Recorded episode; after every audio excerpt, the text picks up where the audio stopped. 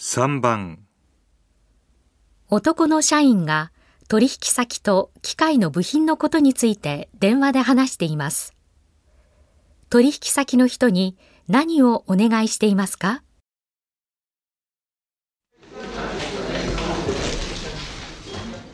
ええ。ええ、そうです。なんとかあと1ミリ。ええ、できれば縮めてもらって。そうなんです。ええ、いいですよ、伸ばしても。納期は。はい。じゃあなんとか、その線でお願いします。取引先の人に何をお願いしていますか？